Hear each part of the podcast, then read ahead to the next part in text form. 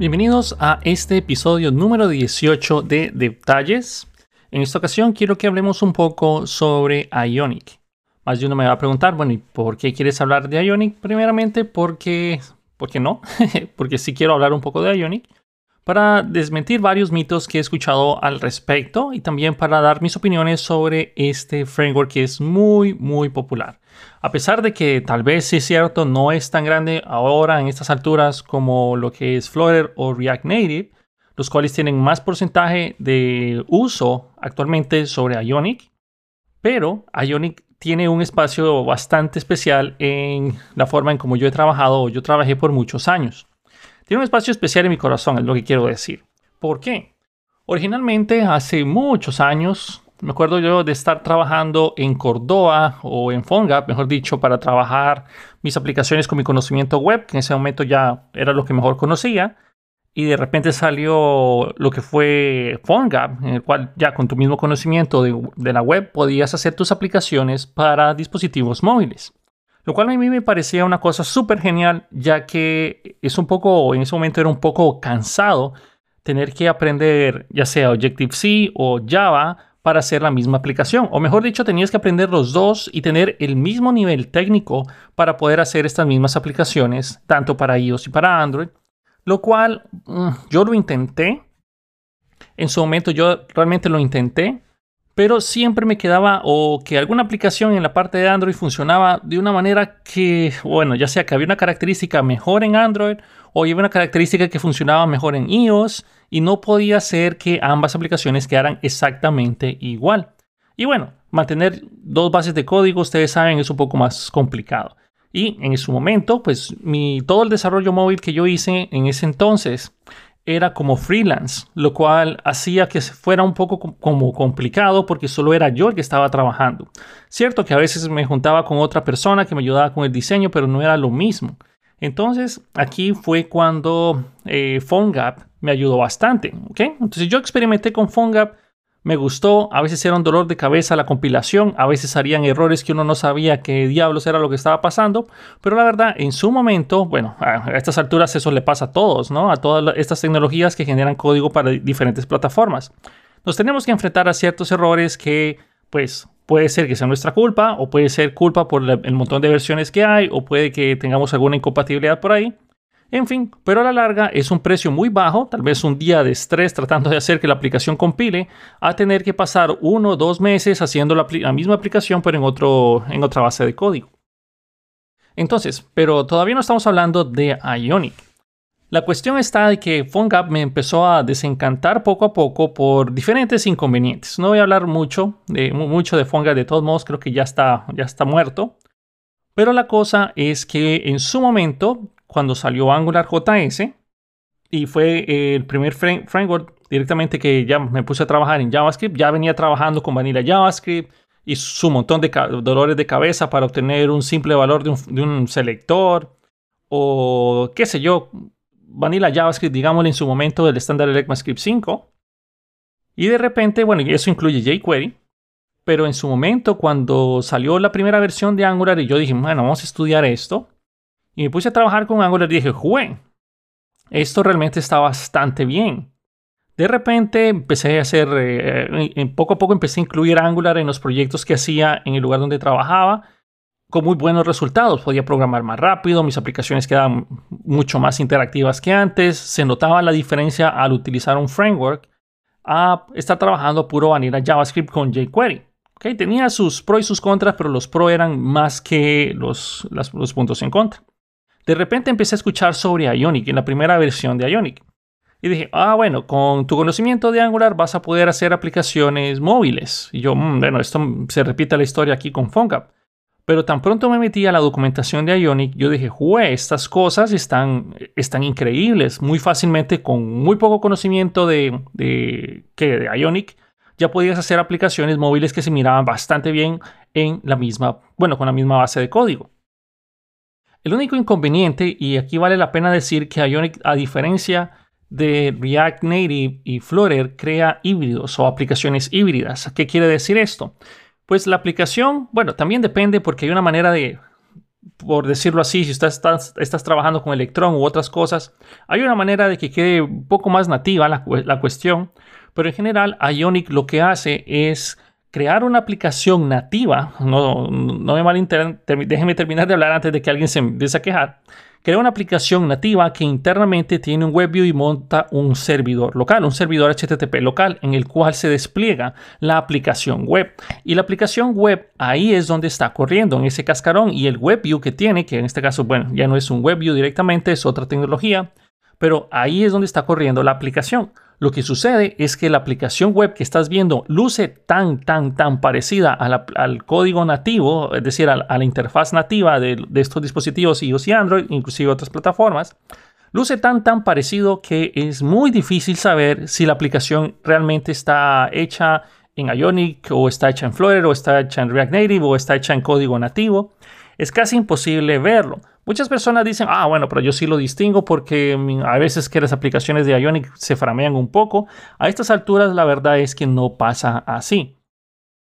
En mi experiencia con Ionic, la verdad es que siento que tienen la mejor documentación de todas. Es decir, es mucho mejor que la documentación de Flutter, es mucho mejor que la documentación de React Native.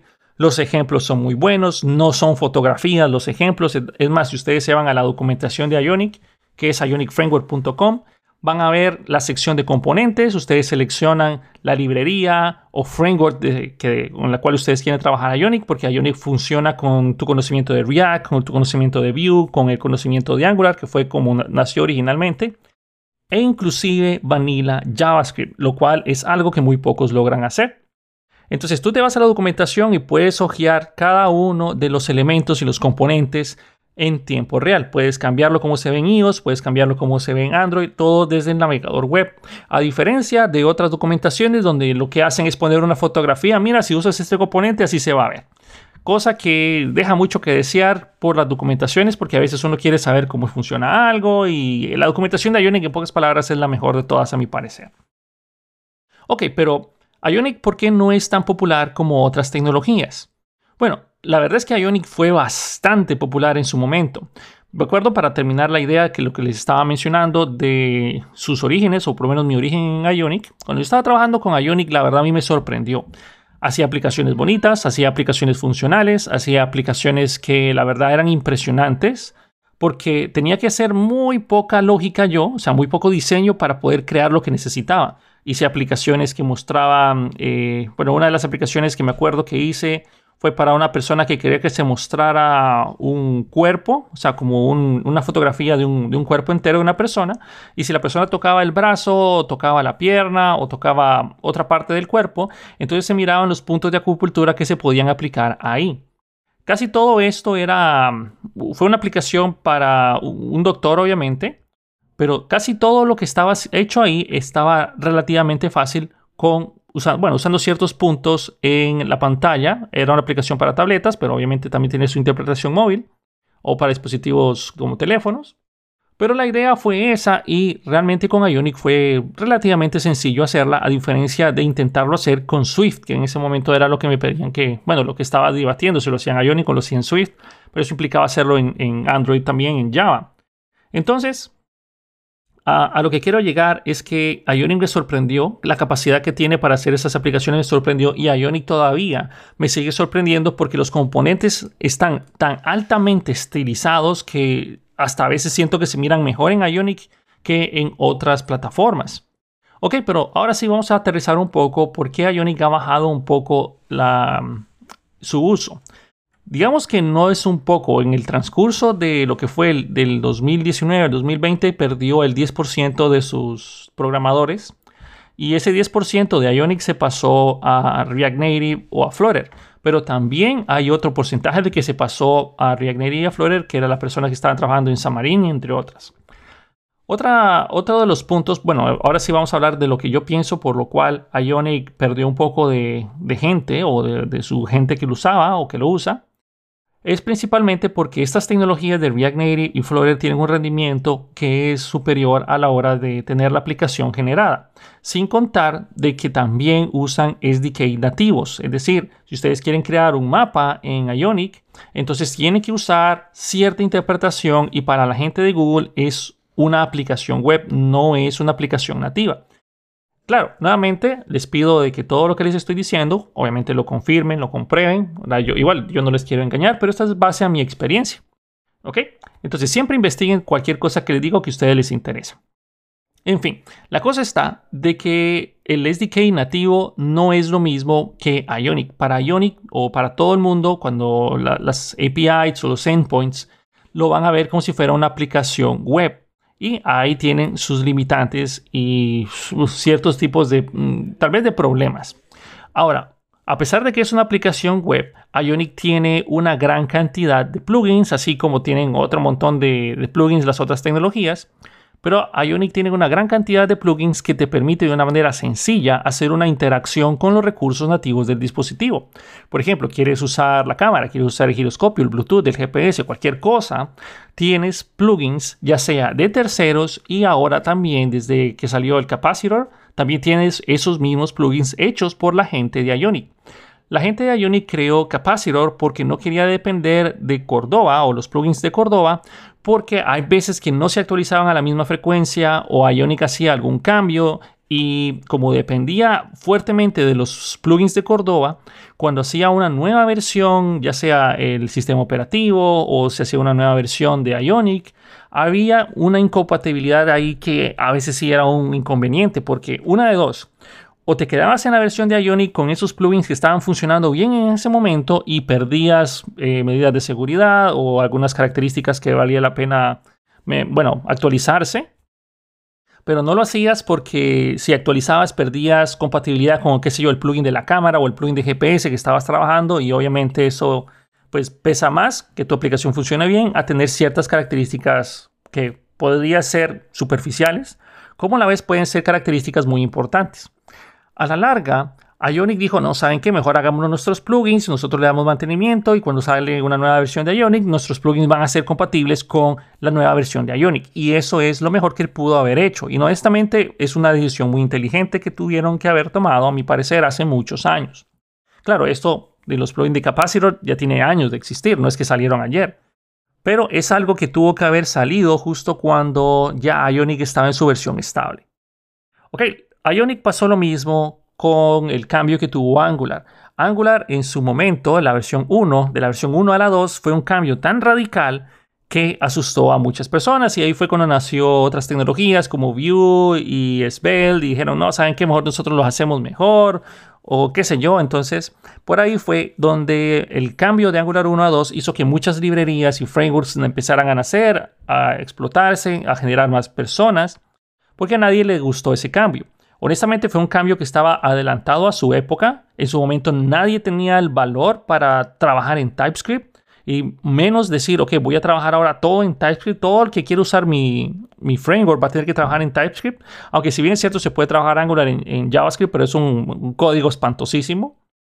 Pero igual, eh, ese cambio, como Ionic estaba atado a Angular porque era el único framework en el cual, con el cual trabajaba, eso hizo también que Ionic sufriera ese cambio. Si tú querías pasar tu aplicación hecha en Ionic y utilizar las nuevas versiones de Ionic 2, que ahí fue cuando utilizaba Angular 2, Ionic 2, Angular 2, tiene sentido. Entonces tenías que aprender nuevamente todo. O sea, tenías que aprender otra vez cómo funciona Angular, tienes que volver a aprender cómo ahora Angular se relaciona con los plugins de Cordova. Y bueno, no, bueno, sí, los plugins de Cordova y también las mismas interacciones de Ionic, por lo cual no fue un cambio sencillo. Después, o sea, si tú nunca has tocado Ionic en estos momentos, es un buen punto, es un buen momento para empezar a ojear la tecnología. ¿Cuál es un punto fuerte que realmente le veo a Ionic? Honestamente, tal vez más de uno no va a estar de acuerdo con mi opinión, pero desarrollar en Ionic es sumamente rápido.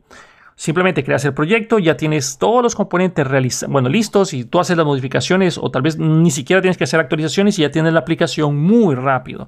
Si tú tienes un conocimiento web y ya sabes hacer, bueno, trabajas en algún framework o librería, ya posiblemente tienes todo el conocimiento necesario para trabajar en Ionic, a pesar de que ni siquiera nunca hayas tocado Ionic. ¿Por qué? Porque la documentación es tan buena que lo único que vas a tener que hacer es, ok, ¿cómo creo un proyecto de Ionic y cómo utilizo los componentes? Y solo copias y pegas el código y es exactamente lo mismo que tu conocimiento web. Honestamente, es, a mi parecer, es el más rápido de todos. Con ciertas excepciones, ¿ok? Muy raras excepciones. Si vas a usar o vas a usar Ionic para una aplicación administrativa, una aplicación genérica que no use nada fuera de lo común o no use muchas animaciones tridimensionales o algo así, Ionic es perfecto, es muy rápido. Pero sí hay veces que el rendimiento, sí, muy rara vez yo he tenido frame drops, pero también es que los dispositivos donde hago pruebas son dispositivos de gama alta o, o gama media alta pero Ionic tiene ese beneficio. El desarrollo de, en Ionic es sumamente rápido. Y honestamente, si les doy, eh, o sea, si les soy honesto, quien me dio de comer por mucho tiempo fue Ionic. No fue Flutter ni fue React Native. Fue, eh, fue Ionic. Muchos de mis clientes, obviamente no existía eh, lo que era React Native ni Flutter, pero la mayor parte del desarrollo móvil que yo hice, que yo vendí, que me contrataron para darle soporte y mantenimiento a las mismas aplicaciones que yo hacía fue Ionic. Y honestamente no era tan dolor de cabeza trabajar a la hora de hacer estas actualizaciones siempre y cuando tú tenías cierto conocimiento. Nuevamente, Ionic tiene muchos puntos a favor, como también tiene ciertos puntos negativos. Crear una aplicación en Ionic es muy fácil. Tú instalas el, el, CLI de Ionic, así como instalas el CLI de Vue, como instalas el CLI de Angular, y trabajas muy parecido al, NPX de Create React App. Es muy parecido, simplemente instalas el CLI de Ionic y luego haces un Ionic Start, le pones el nombre del proyecto, tiene inclusive un... La terminal te va a empezar a, guiar por los pasos. Le pones el nombre, seleccionas el template, hay ciertos templates básicos ya creados, que está bien, está el template vacío que no tiene nada, un template que ya tiene un menú lateral y un template con tabs. Esos son los tres tipos de aplicaciones genéricas que usualmente uno, o los cascarones con los cuales uno empieza. Obviamente ustedes después pueden agregar más cosas. Ionic también puede correr las aplicaciones a 60 frames por segundo. He visto, tengo, yo a mi disposición tengo un Pixel 4 XL que tiene un, refresh rate, si no estoy mal, de 90 Hz o 140, no me acuerdo cuánto, o 120. No sé, pero es más arriba de 60 frames el del Pixel. Ah, tuve que haber investigado antes de decir eso, pero ah, digamos que tiene entre 90 a 100 eh, frames por second la, pantalla, el refresh rate de la pantalla. Y Ionic se mira bastante bien, aunque en la página dice 60 frames, pero la verdad se mira bastante bien en esos dispositivos con un alto nivel de refresh rate. Otra cosa que hace muy bien Ionic es la parte de la PWA.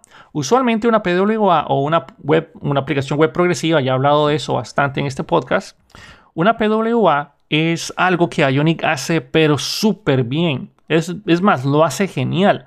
¿Por qué? Porque Ionic por defecto está, haciendo una aplicación web. Y tomar tu código y desplegarlo en la web es muy natural para Ionic.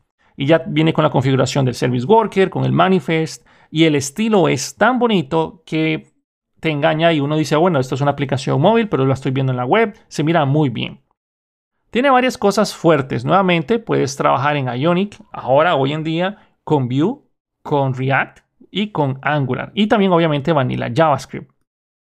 Si nos vamos a una pequeña comparativa, si comparo la cantidad de estrellas que hay hoy en día, hoy estamos sábado, sábado, bueno, un sábado de junio, déjeme ver, sábado 12 de junio. En GitHub Ionic tiene aproximadamente, ya les voy a decir, 45.000 estrellas, poco menos. Tiene 45.000 estrellas, que eso significa personas que le han dado like a el framework. Comparado con Angular, que tiene 73.000, casi, bueno, 74.000. Si nos vamos en React, que tiene 170.000. Si nos vamos a Vue, que tiene 184.000. Tal vez esta no es una comparación directa. No quiere decir que Ionic sea menos popular, pero obviamente la mayor parte de las personas que trabajan en Ionic usan una de estas tecnologías para crear sus aplicaciones. Pero Ionic no es, eh, no es un porcentaje tan pequeño, es un porcentaje grande lo que quiero decir. Una de las cosas agradables de Ionic es que pasarse a otro framework es relativamente sencillo. No digo que mover la aplicación o migrar la aplicación completamente. Digo que si tú ya sabes trabajar en Ionic, ya sea en Angular, Vue o React, inclusive Vanilla JavaScript, pero si estamos en cualquiera de estas tecnologías, aprender a hacer lo mismo con otra, es decir, si yo estoy acostumbrado a trabajar con Angular y ahora me quiero pasar a React, es casi idéntico. La única diferencia, la verdad es que Angular se parece más a Vue en cuanto a trabajar en Ionic y React sigue los lineamientos de los nombres de los componentes. Pero lo que es la parte de Angular, y Vue tiene exactamente la misma sintaxis en cuanto a los componentes y la mayor parte del uso de los mismos. Es idéntico. Ahora, nuevamente, si ustedes nunca han tocado Ionic, pueden y les pica curiosidad, vayan y jueguen con la documentación, vayan o solo mírenlo.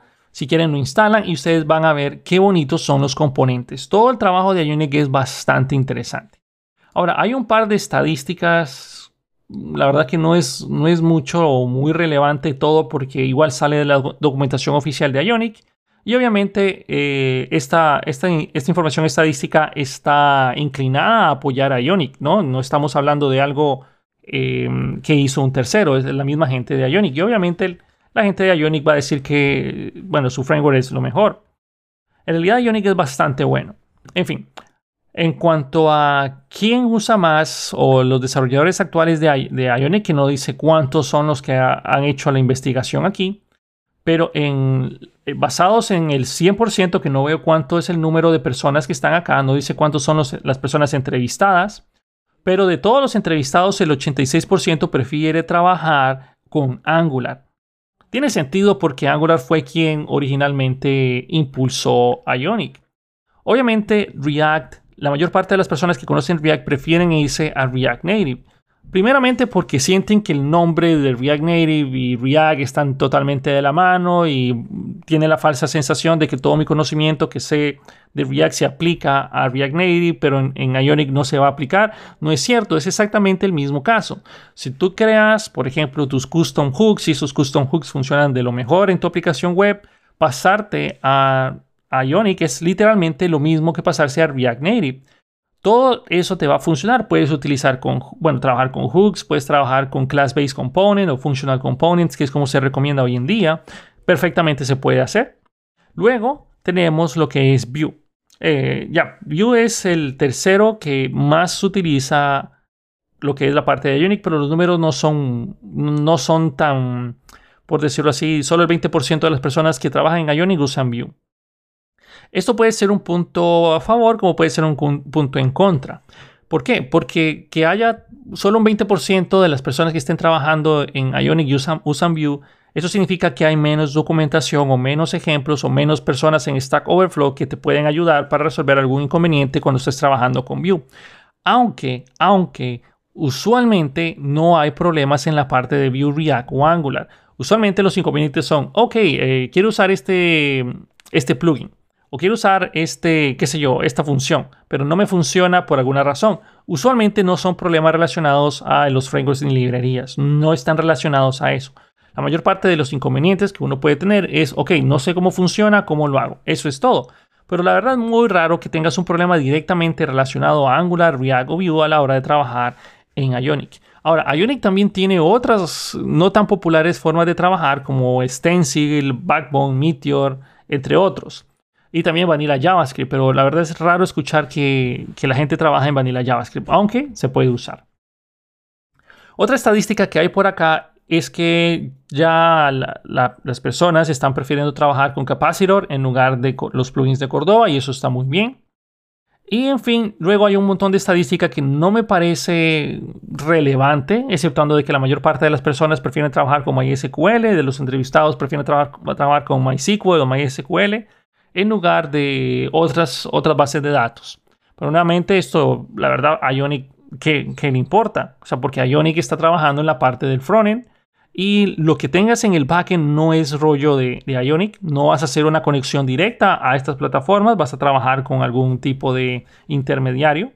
Y por eso la estadística que se encuentra acá, ustedes lo pueden encontrar en ionicframework.com slash survey slash 2020 o del 2020 y ahí ustedes pueden revisar toda esa estadística, pero siento que está muy inclinada a favor de Ionic. ¿Ok? En fin, la cuestión está que a estas alturas siento que Ionic siempre vale la pena trabajarlo, especialmente si tú o tu organización trabaja fuertemente con algún framework o librería de JavaScript que no tiene y, y esta empresa no tiene un área dedicada a desarrollo móvil. ¿Por qué? Ya sea que decidas, ok, vamos a trabajar en React Native, que eso sería una de las alternativas viables, Pero digamos que ustedes no tienen la oportunidad o la empresa no tiene la oportunidad de tener un departamento propio de desarrollo móvil, Ionic es una de las mejores alternativas que ustedes pueden optar. ¿Por qué? Porque es muy fácil aprender Ionic. Ionic, si tú ya sabes cualquier framework o librería de JavaScript, prácticamente es solo seguir un par de estilos, una guía de estilos que es muy fácil gracias a la documentación y listo, ya tienes tu aplicación móvil. En cambio, si decides irte y todavía, inclusive es más fácil, si tú ya sabes React, es más fácil, siento yo, que aprender Ionic que aprender React Native. ¿Por qué? Nuevamente por la documentación. Ionic tiene una cantidad tan abrumadora de componentes altamente estilizados y muy fáciles de implementar en tu aplicación con una cantidad de ejemplos bárbara que ver la documentación al lado de React Native dice, bueno, pero y aquí, esto es todo lo que tiene React Native. Los, los ejemplos son, o sea, son buenos. No digo que la documentación de React Native sea, sea pésima o sea, sea mala, pero la de Ionic es superior. De hecho, como les dije originalmente en este podcast, la documentación de Ionic es la mejor que hay, a mi parecer. Nuevamente, todos los ejemplos son en tiempo real. Puedes tomar el código, copiar y pegar. Puedes ver los cambios en, los cambios en tiempo real de, cómo se va a ver tu aplicación en iOS en Android. Y hay muchas cosas interesantes. Inclusive puedes jugar cómo se miran los eventos clics. Tiene eh, todo lo, o sea, Ionic se encarga bastante de trabajar con el tema que esté actualmente en el sistema operativo. Es decir, que luzca como el iOS 15 o que luzca como el Android 12 eso, bueno, como se encuentran estas tecnologías en este momento, en el momento que estoy hablando del podcast, y eso a mí me gusta bastante. ¿Por qué yo ya no utilizo tanto Ionic? Esa es otra pregunta que me hacen muchas personas. Bueno, primeramente, una de las cosas que me hizo moverme a otras, a otras tecnologías como Flutter y React Native, a mi caso, Primero es que yo ya no soy freelance directamente. Yo ya no soy una persona que toma trabajos de, ok, como que me de un vecino, un amigo, alguien o una empresa me recomiende, hey, mira, contrata a Fernando para hacer mi aplicación móvil. Ya no trabajo yo en ese rubro. Entonces, o sea, lo que quiero decir es que yo ya no soy un freelance. Pero si yo fuera un freelance, podría analizar bien el panorama de trabajar con Ionic. ¿Por qué? Porque Ionic es bien rápido en su desarrollo. Puede que una persona quiera una aplicación, qué sé yo, que simplemente sirva para mantener la información actualizada de un sistema web que ya tienen o permitirle a las personas que simplemente graben información en su base de datos y luego, bueno, la base de datos local y luego la vayan a volcar a un servidor local que tenga ahí posiblemente Ionic sea una alternativa mucho más rápida que trabajar con otras tecnologías. Pero ahí ya queda mucho a su discreción, pero en lo personal esa fue una de las cosas por las cuales yo ya no trabajo tan directamente con Ionic. Otra cosa es que cuando Flutter salió, y obviamente también React Native, y de hecho React Native aniquiló lo que fue Native Script, que es la forma de trabajar nativamente con, Angular y hacer aplicaciones nativas, por eso es Native Script, que a estas alturas Native Script es muy poco la gente que lo utiliza. Es más, si la gente prefiere, o sea, muy pocas personas prefieren trabajar en Native Script sobre Ionic, solo para que tengan una idea. En fin, después de, de, que React Native empezó a tomar mucha fuerza, mucha fuerza, es más, por un punto llegó a ser el único candidato en la parte de hacer aplicaciones nativas directamente con el código que conoces de JavaScript y luego salió Flutter. Pero obviamente Flutter no trabaja con código de HTML, o sea, no es, no es tu conocimiento web, es otro lenguaje de programación. Pero Flutter tomó una, fue una explosión, creo que tomó el mundo por sorpresa que Google soltara algo así y que tan rápidamente ya todo el mundo empezara a optar por trabajar en Flutter o les dio curiosidad. Creo que lo que más llamó la atención de Flutter en su momento fue la, facilidad de crear diseños y las animaciones que tiene. No quiere decir que en Ionic no tengas ese poder, puedes hacer las animaciones, especialmente si haces animaciones en CSS, tu conocimiento es el mismo, pero Flutter ya viene con todo eso incluido en sus propios widgets. Entonces hizo que las aplicaciones se podían ver muy divertidas o muy, muy elegantes.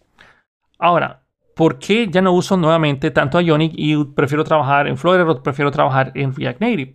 Principalmente por el mercado actual. Esto es algo que yo también ya les había mencionado en otro podcast, creo que tengo la pestaña por acá.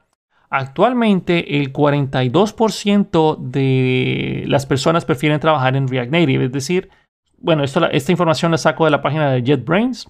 42% prefieren trabajar en React Native el 39.9%, 39.5% prefiere trabajar en Flutter. Luego viene Ionic con un 18%, que sí es, es bajo comparado con las demás, es, decir, las otras son el doble, hay doble de, de desarrolladores que están trabajando ahí.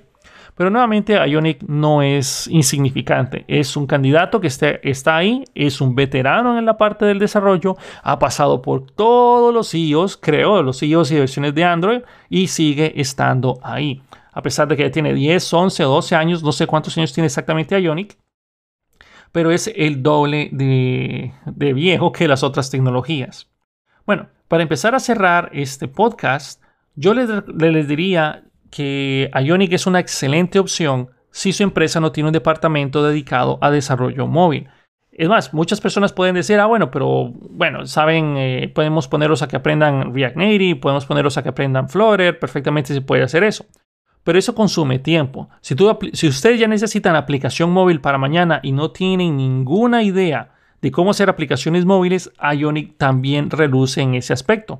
Porque usualmente las personas que están trabajando en Angular, React o Vue están acostumbradas a trabajar con algún, ya sea componentes estilizados o bien trabajar reutilizando sus propios componentes. Sin necesidad de utilizar, qué sé yo, PrimeNG o Quasar o qué sé yo, eh, Style Components. Ya estás obligado a trabajar basado en componentes propiamente en estos frameworks. Y eso es básicamente lo mismo que hace Ionic. Ionic simplemente tiene un montón de componentes que ya están creados en la tecnología que prefieras utilizar, los usas y ya estás creando aplicaciones móviles. Seguir la documentación oficial de Ionic es muy fácil, hay mucha documentación y cursos allá afuera sobre Ionic, hay muchos videos en YouTube sobre Ionic lo cual es muy rápido. Yo te digo que si ya sabes una de esas tecnologías perfectamente en un día o menos, ya estás creando tus aplicaciones móviles. Es más, es tan fácil, es tan fácil que a veces hasta yo digo, bueno, no sé por qué Ionic no es más popular que, las otras tecnologías, porque para mí la curva de aprendizaje de Ionic no es para nada, para nada alta. Es más, ni siquiera llega a tener un pico un pico que asuste. Lo más difícil de Ionic es comprender el framework o librería que utilices. Luego el segundo pico más en teoría complicado, que la verdad no es, no es nada, es utilizar plugins para tener acceso a recursos nativos, pero el código es tan sencillo, uno simplemente llama una función, eso va a lanzar la cámara, que todo trabaja en base a promesas, cuando la promesa se resuelva o tienes la fotografía o tienes un error. O bien puede ser que tengas un mensaje que diga que la fotografía fue cancelada por el usuario. Y es literalmente el mismo código de, como si quisieras hacer una petición HTTP, es exactamente lo mismo. O la sintaxis es muy parecida. Ionic tiene tantas cosas prediseñadas que hace el trabajo muy, muy, muy fácil. Nuevamente, eh, He hablado sobre diferentes puntos de Ionic. Espero que tomen mis palabras más que todo por si tienen curiosidad. Creo que actualmente ese es el uso principal que yo le daría a Ionic. Si ustedes tienen un departamento en el cual están especializados en desarrollo móvil, no quiere decir que no puedan utilizar Ionic. También perfectamente lo pueden hacer, pero usualmente cuando ya las empresas son muy grandes y tienen departamentos especializados en desarrollo móvil, prefieren irse por alguna tecnología, ya sea nativo directamente, iOS, y significaría que también tienen gente para hacerlo en Android o se van por Flutter o React Native, que son las tecnologías más demandadas o más populares para hacer aplicaciones móviles. Pero nuevamente, Ionic para mí reluce por la facilidad de ya sea hacer aplicaciones y la facilidad de entrarle a este framework. Y honestamente, miren la documentación. Si nunca han visto Ionic, simplemente vayan a la parte de ionicframework.com slash docs slash y ahí ya van a aparecer toda la documentación de los componentes. Tiene un selector en el cual ustedes pueden seleccionar obviamente la tecnología de Vue, JavaScript o bueno, Angular o React y van a ver el código que es muy fácil de comprender. En fin, eso era todo lo que quería hablar sobre Ionic en estas alturas. Ionic me ha gustado mucho, tiene un espacio especial en mi corazón. Ionic fue quien me dio de comer por mucho tiempo como freelance o como freelancer donde hacía trabajos móviles y a la vez tenía que hacer trabajo en la web lo cual me ayudó bastante porque ya hacía mis aplicaciones web en Angular y hacerlo en, en Ionic era pan comido y podía reutilizar la mayor parte de mi código, lo cual todavía sigue siendo vigente hoy en día. En fin, eso sería todo por este episodio. Espero que tengan un excelente día, un fin de semana genial o un inicio de semana, porque usualmente he visto que la estadística es que lo vengo el domingo o el lunes. Y ahí estamos en contacto. Nuevamente, gracias a todas las personas que patrocinan el podcast. Eh, gracias a ustedes, pues me, obliga y me motiva también a, sentir, bueno, a, seguir creando este contenido, pero nuevamente lo hago con mucho gusto porque eh, quiero seguir tratando de dar más de lo que yo recibo, tratar de dar más a la comunidad, tratar más, tratar de dar más siempre de lo que nosotros esperamos. En fin, nuevamente, cuídense mucho y también recuerden que si quieren apoyar más el podcast, la mejor manera es si pueden adquirir algún curso mío desde mi sitio web de fernando-herrera.com. Muchas gracias a todos por escucharme, pasen un excelente día y nos vemos en el siguiente episodio.